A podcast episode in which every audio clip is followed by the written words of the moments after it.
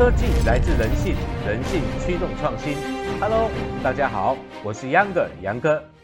话说，俄乌战争牵动着全球人的心，我们期待着早日停战，和平的早日到来。不过，从俄乌战争中呢，你一定会看出一个科技趋势来，那就是被称作空中机器人的无人机 UAV，已成为了战场上的急先锋。它透过远程遥控。克敌制胜，千敌于千里之外。所以可预期的，随着 AI 科技的进步，从无人机、战斗机器人到无人潜艇，将会陆续出现在战场。越来越多的军工先进武器也将会朝着无人化发展。将来战争的形态必定会超越你我的想象。其实，除了国防军工武器之外，无人机及机器人这些无人化的先进科技，早已被广泛应用在。国土勘察、地质研究、气象侦测、自然生态保育、环境保护等领域，执行资料收集、安全侦查、摄影监控等任务。此外，在制造工业、服务产业、交通运输业、农业、商业、娱乐业等等，都可见到无人机和机器人发挥自动化优势，代替劳动能力，执行高风险工作以及急迫性的关键任务。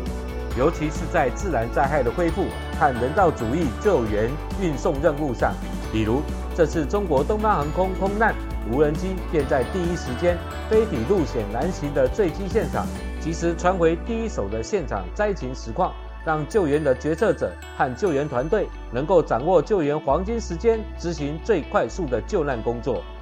现在呢，新冠疫情暴露了全球供应链和劳动能力储备的弱点。那么无人机和机器人就可以缓解这种情况，可为人工任务实现高效自动化。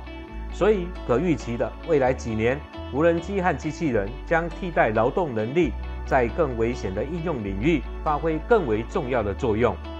不过，高效自动化的无人机或是机器人仍然存在着自身的局限性，其中最关键的就是续航力，换句话说就是电力能量。也就是控制动能来源的电源供电网络系统。国际知名的电源模组科技公司 Fico 应用工程高级总监 Tom Polatolo 就认为呢，要让无人机和机器人实现最佳的应用资源，满足广泛的应用需求，需要重新思考无人机的电源系统的限制。也就是说，如何开发设计重塑无人机的电源供电网络系统。来满足及应用不同供电系统的特殊需求，比如机载电池、细流电源、氢燃料电池等替代能源，以及太阳能、风能等可再生能源的使用，又能够在增加有效载荷的同时，能够延长飞行的时间或保持上限，提供不间断的最佳应用资源。这意味着，为了让无人机和机器人应用持续创新。他们需要供电量更高的雨量级紧凑型电源，他们就认为模组化的超高密度供电网络是最佳的解决方案。电源模组是功率密集、散热良好的供电，不仅配置简单，比常规电源更小巧，不占空间，最大限度发挥电源的优势，还可以为移动应用提供大量电源，在需要更多电源时非常容易拓展。换句话说，模组化的超高密度供电网络，为无人机及机器人的设计人员提供了创新的条件，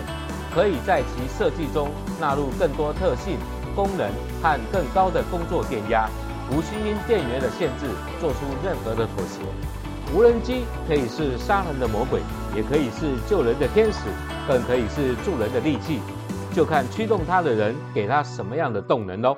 科技来自人性，人性驱动创新。我是杨哥，杨哥，今天就说到这，欢迎持续关注、订阅、分享、点赞，拜拜。